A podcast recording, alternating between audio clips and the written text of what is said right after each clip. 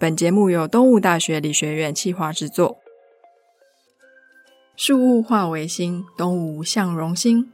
欢迎收听《东吴有理》，我是戏友，也是主持人王维轩 Vivi。那我们今天是一个非常特别的单元哦，因为同时有三位同学在我们的录音室。那谁要先自己介绍一下自己？用抢答的。好，我先先。那我是现在微生物系二年级的黄玉山。我是物理学系大二的王燕茹。我是化学四年级的钟雨辰。所以是两个学妹跟一个学姐。哎，我们现在女力天下，都女生。对。是，那其实我们这一集是要来介绍东吴大学理学院哦。其实刚在开始录之前，有跟几个同学稍微聊了一下，多少人在进东吴大学以前不知道东吴大学有理学院啊？我不知道，我也不知道，我就大概可能有了解到一点点，了解到一点这些可惜。嗯，那我们从大四的学姐开始拷问好了，大概了解一点点，但不知道这些可惜。那为什么你当初会选择东吴大学的化学系呢？因为家里想要我不要去读别的县市的学校，嗯，所以那时候因为成绩的关系，那也因为不要去别的县市的关系，所以就选择来东吴大学化学系就读。因为我知道现在很多大学在科系的名字上都有一些巧思嘛。东吴大学理学院的科系名字一直都还蛮中规中矩的，微生物就是微生物，物理是物理，化学是化学。那你们在就读前后，在进去之前跟进去之后，在心境上有什么样的转变？那燕如先开始好了。就是刚开始进去的时候，就觉得说，哦，可能没有太大的兴趣在这里。但是进去之后，因为有很多实作部分，然后更积极参与活动，所以你就会觉得说，哦，原来在里面我不只学到课本上的东西，我可以利用老师教给我的，去自己想出一个东西来。做出一个教具或者是玩具之类的，让你对这门课不只是只有在课本上，或者是一直写串式啊、写程式，然后一直听老师上课，然后你可以更认识这个理论到底是怎么得出来的。对，就这样。那其实当初燕如进物理系的时候，您刚刚有说你曾经有萌生想要转学的念头吗？那后来呢？为什么又待下来了？因为可能觉得转学有点太麻烦，然后对啊，因为要写很多，比如说转学资料啊，然后可能你又对这些系根本就不知道他在做什么，然后你又要转去那个系的话，你可能又要重新认识这个系，然后你在这个系已经有待一段时间，你就觉得说，嗯，我可能好像可以留下来继续试试看。对，那有没有什么诱因？有没有什么诱因？例如说，你有没有在其他学校同样是念物理系的同学，你跟他比较起来，觉得？东吴大学物理系跟他们比较不一样，因为我们学校物理系就是专攻在物理上，但是我们不仅是只有物理，我们之后出去业界啊，我们可以走，比如说材料工程或者是天文学类的，就是不只有专精在物理这个理论上面，我们可以跨域比较方便。嗯嗯，那于山呢？就是说我的心境转变，对啊，你的心境转变。你当初看到动物大学微生物，觉得 yes，这就是我要念的系，有这样的感觉吗？倒也不是，就是我那时候在读职考的时候，我完全知道。我到底喜欢什么科，不喜欢什么科？因为我在写题目的时候，我就很完全可以感受得出来。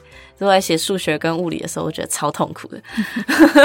然后就在写生物的时候，觉得嗯，就是读的很开心，然后就是学习成果也比较好。然后我就觉得好像我读生物会对我自己比较好一点，就是我又有兴趣，然后又读得下去这样。然后那时候就一直在找生物类的，但是其实台湾没有很多。纯生物的科系，嗯自从生物科技开始慢慢的起来之后，就很多什么生物科技系啊，然后生命科学系，就是没有一个生物系。但是那时候我姑姑就也在一起帮我找学校，然后他就刚好看到有一个微生物系，然后说如果你想要读生物的话，你要不要看一下这个科系怎么样？它好像是新的，但是其实我们已经很久了，我们微生物系其实超久了。然后那个时候他会像是新科系，是因为我们我们有分组，对。所以变成一个新的微生物系，然后我是进来才知道。我那时候想说，哦，新的科系哦。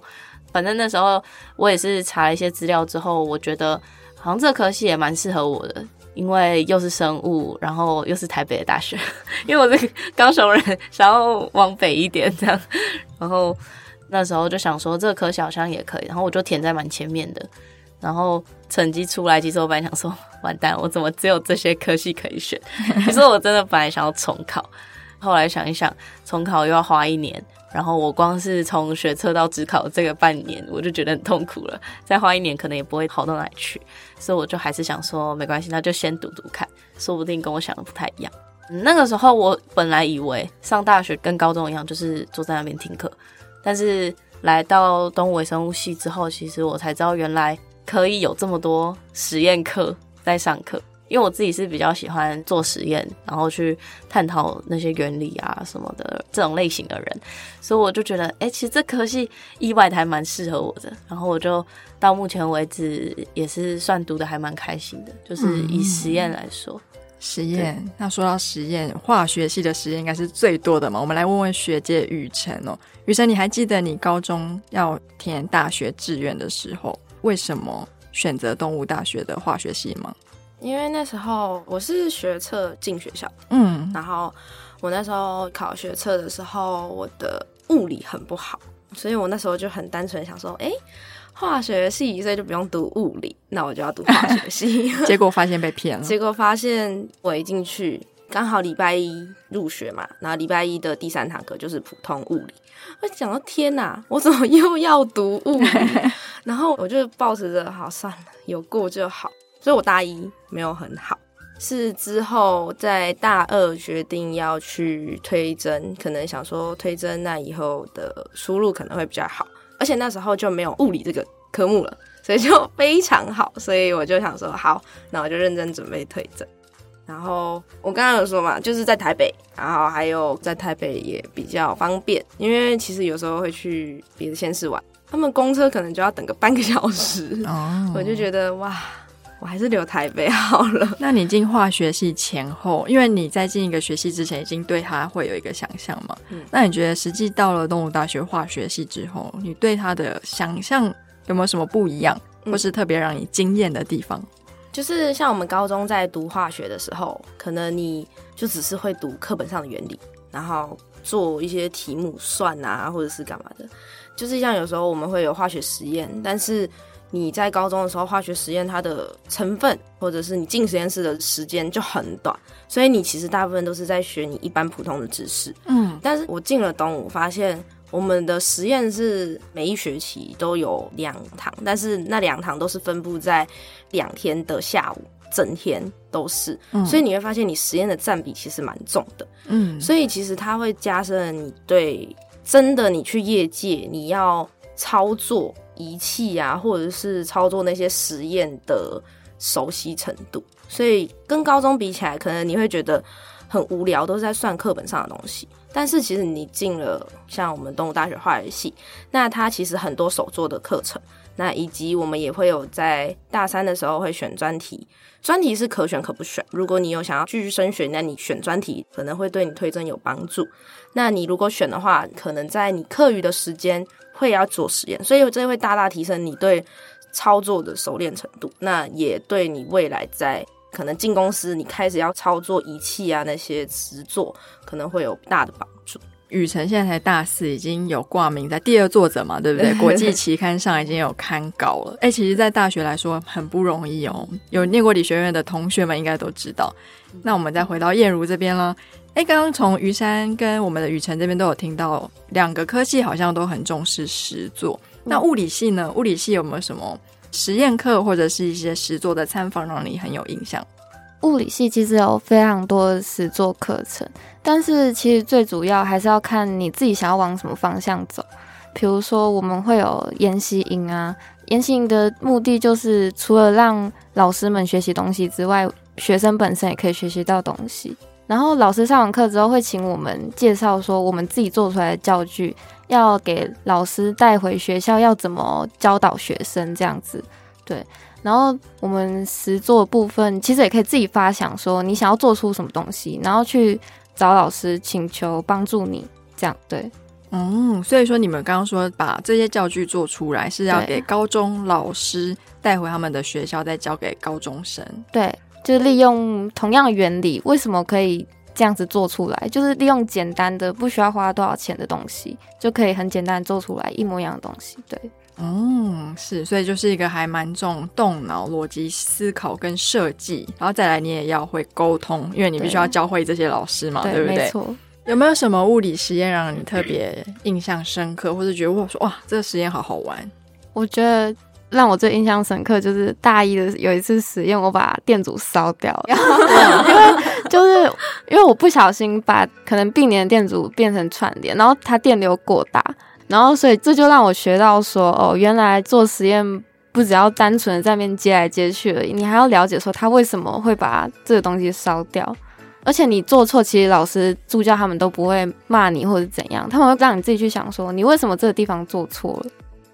对你需要从这里学到说，哦，原来不是单纯的只会课本上的东西，就算你成绩再好也没有用，因为你实作方面你还是不太会啊，对啊。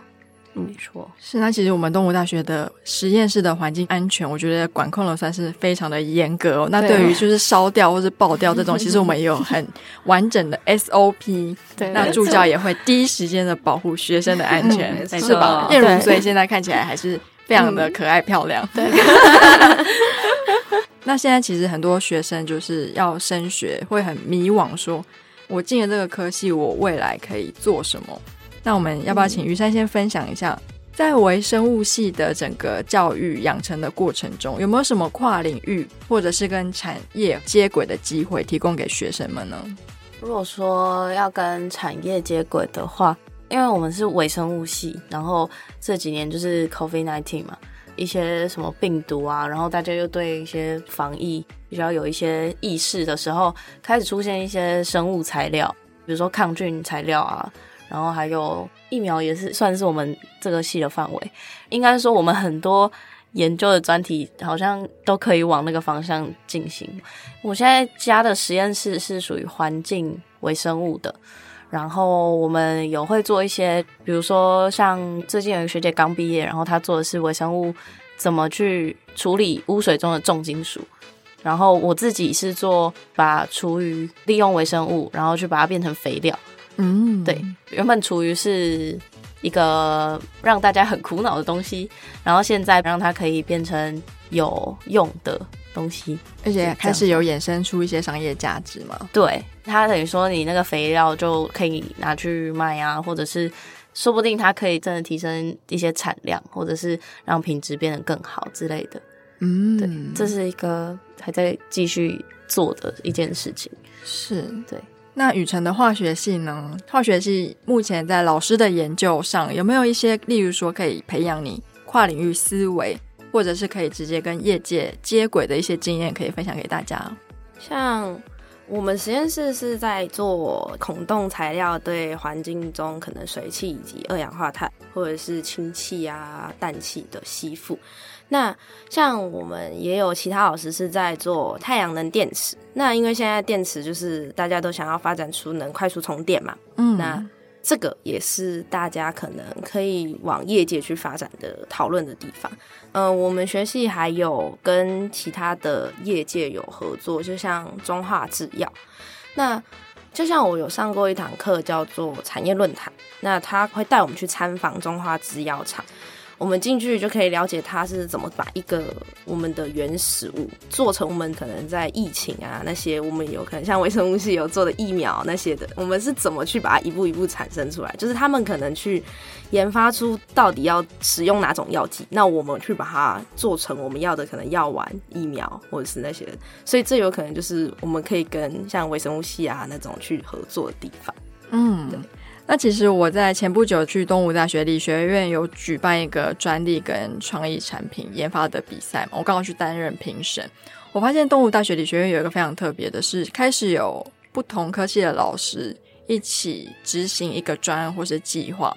像我有看到物理系有做出那个龙卷风嘛？对，还有去研究一些，就是哎，那个声音的音波对于接收者的那个心理状态的一些分析。其实声音就是物理，可是心理状态就是心理系嘛。那另外一个是微生物系，有一个是在做药，可是它那个药的结构它是有经过一些的修饰。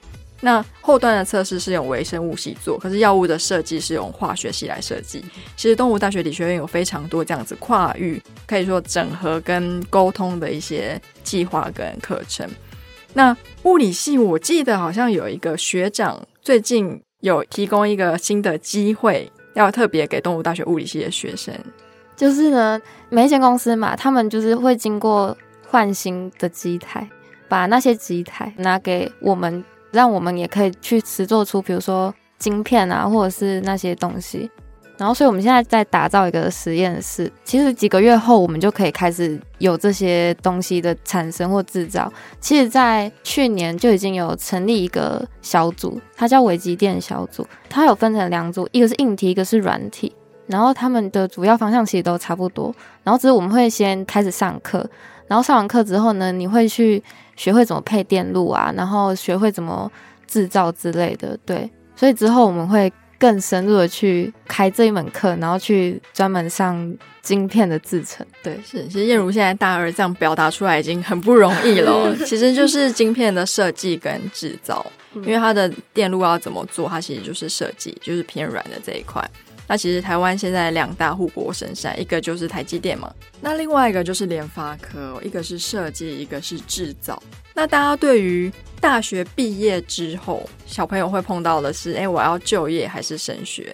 那不知道我们三位同学对于未来有没有什么样的想象？我们先问雨辰好，因为雨辰现在大四嘛。对我呢，就是我打算要升学。如果你要继续升学，会有两种管道，一种是推甄，嗯，那一种是考试。我是选择前面那一种，就是推甄，是因为。我会觉得，如果你在考试的话，你可能要花一整年的时间，就有点像准备学测。那你又要在一直读书，很累啊，然后又是在那个书卷里面去找出生存空间，我就觉得好累哦。所以我就觉得，那我不如就尝试去使用推甄这个方法。那推甄就是用你可能在大三。加入实验室，然后一路到大四上的这段时间，你的研究成果啊，去报告给教授听。那可能他们对你的讲述方法，或者是对你的实验的内容做肯定，那他们可能就会让你录取他们学校。那因为我最后有录取了中央大学的化学系，嗯，但是大家也都对可能四大有迷思嘛，就是想要进台青教城，所以我最后我会选择留在。东吴大学读五年一贯，他有这个机会，就是如果你是申请者里面成绩最好，以及你又有像我刚刚主持人有说的那个期刊发表，嗯，那你就可以有十万块的奖学金。哇哦，对，所以算是一个还蛮赚的方法。大家想要进研究所，就是很想要洗学历啊，还是干嘛的，或者是你就是想要得到最后的高薪。如果是我话，因为我之后还有打算要去推国内或者是国外的博士班，那我就觉得这是一个很省时间的方法，就是你可以少比人家读一年的时间，你就可以进到博士班去读了。那我最后就选择留在这边。然后就是我刚刚讲嘛，我们化学系可以提供比较多的实验课程。那像我们之前有学长姐，她最后毕业也都是进台积电，我们的护国神山，然后去领那种高薪啊。那虽然很累，但是我们化学系进去通常都是当制程工程师，或者是黄光工程师，或者是就是进那种实科的部门的。嗯，那他们虽然就是可能都要上交手机啊，但是他们出来的出入真的就是很好。对，那。虽然就是很累啦，没错。是那燕如呢？虽然你现在才大二，你现在目前在东吴大学物理系有上了这么多实验课，然后你也参加了两次的高中老师的研习营嘛？那我相信你对于未来的接轨应该有一些初步的认识。那你现在对于未来，你有觉得，哎，你大学毕业之后想要继续念吗？还是说你想要就业呢？其实如果可以就业的话，我也想要选择就业，因为。我觉得读书一直读下去，你可能觉得哦，书上的东西好无聊，或者是没有那个动力可以让你支持下去，对啊。然后，因为你如果出社会之后，你可以看到更多不一样的东西，也可以学到更多不一样的东西。因为假设你只是单独一直读书的话，你可能会读到中途就会想要放弃。可是如果你去业界的话，虽然可能会有一些很辛苦的地方，但是你就会想想说，哦，我之前努力都是为了现在，所以。坚持下去就好哦。东吴大学物理系真的是一个很棒的摇篮哦。那于山呢？我自己的话，因为现在其实才大二，我还没有这么有明确的方向。但是以我自己来说的话，我也是跟燕如的想法差不多，就是我已经从国小读到国中，再读高中，读了那么久，然后现在还读了大学四年，然后毕业之后，我想要先去业界看看。我觉得应该是说。真的有进去那个产业，说不定会比在学校学的更多。因为读了硕士之后，其实基本上就是上课，然后交一篇论文，可能薪水也就差大不了几千块、几万块，不太可能不用几万块，就在小朋友都好务实哦。真的，我有查过，就是除非你真的读到博士，然后有很厉害的研究，不然基本上那个薪水是不会差太多的。所以我觉得我可能会想要去业界学，就是也不是单纯在学校学。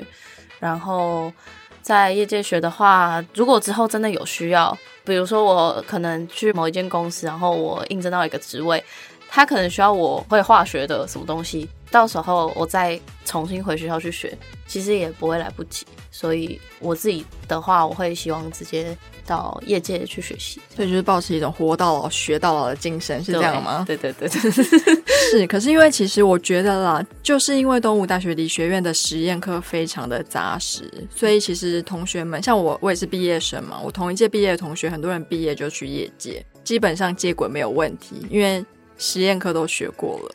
然后在我们实验课时间真的是长到让人不知道该怎么说，对面同学们都在笑。非常的扎实，它不像是有些人可能就是哦，简单第一个什么东西，然后可能一两个小时就结束了。我们生物的实验有时候长的时候也是三四个小时嘛。化学跟物理，我想应该也是差不多，尤其是化学实验都做好久。哦 对，化学实验都很久，生化实验也会因为化学的关系，所以变得很久加成，是不是？对，没错。我们像我们有时候物理化学的实验，我们在大三会有物理化学实验。那有时候做实验要做到从下午一点，然后做到晚上七点，那真的，一做就是，就是你一个错，你整个可能仪器设定你又要重来，然后可能这个仪器它在做这个图谱的时候，在在做一分实验，可能这个火点不着，你可能下次又要来补做，真的就会崩啊，很崩溃。对，可是这些崩溃其实就是累积了你们未来进业界的，算是你们的盘就很好了，因为其他人可能没有做过。也许有些学校我知道是，哎，有一个人在那边示范做完，看完就结束了。对对。微生物系、物理系跟化学系非常重视实作嘛。那你们现在在学校也念了两年跟四年嘛？有没有听到什么学长姐在业界的表现，让你觉得哦，原来未来也可以做这个？抢答哦，我之前有访问过一个学长，然后他是做生物材料，然后他有一个很特别的项目叫做细胞治疗。嗯，然后。他的话，就我那时候的理解，他有点像是用自己的细胞，然后再去治疗你那些说什么，就是把自己的免疫细胞拿出来，然后进行抗原的刺激之后呢，再把这个培养好的细胞再打回患者的本身。那这样治疗的方法呢，就是不会有副作用，因为所有的细胞都是都是自己的。没错。那雨辰呢？除了台积电，还有什么？除了台积电。就是我们有学长也有进，我刚刚有讲的中华制药厂，嗯，好，然后我们那时候去参访的时候，就刚好有遇到那个学长，然后就看了，哎，他在里面在哪一个部门啊，然后去操作，那我们就发现，其实整个制药厂里面的所有员工几乎都是化学系的，因为像他有要检测一些可能这药物啊好不好啊，去做品管，那。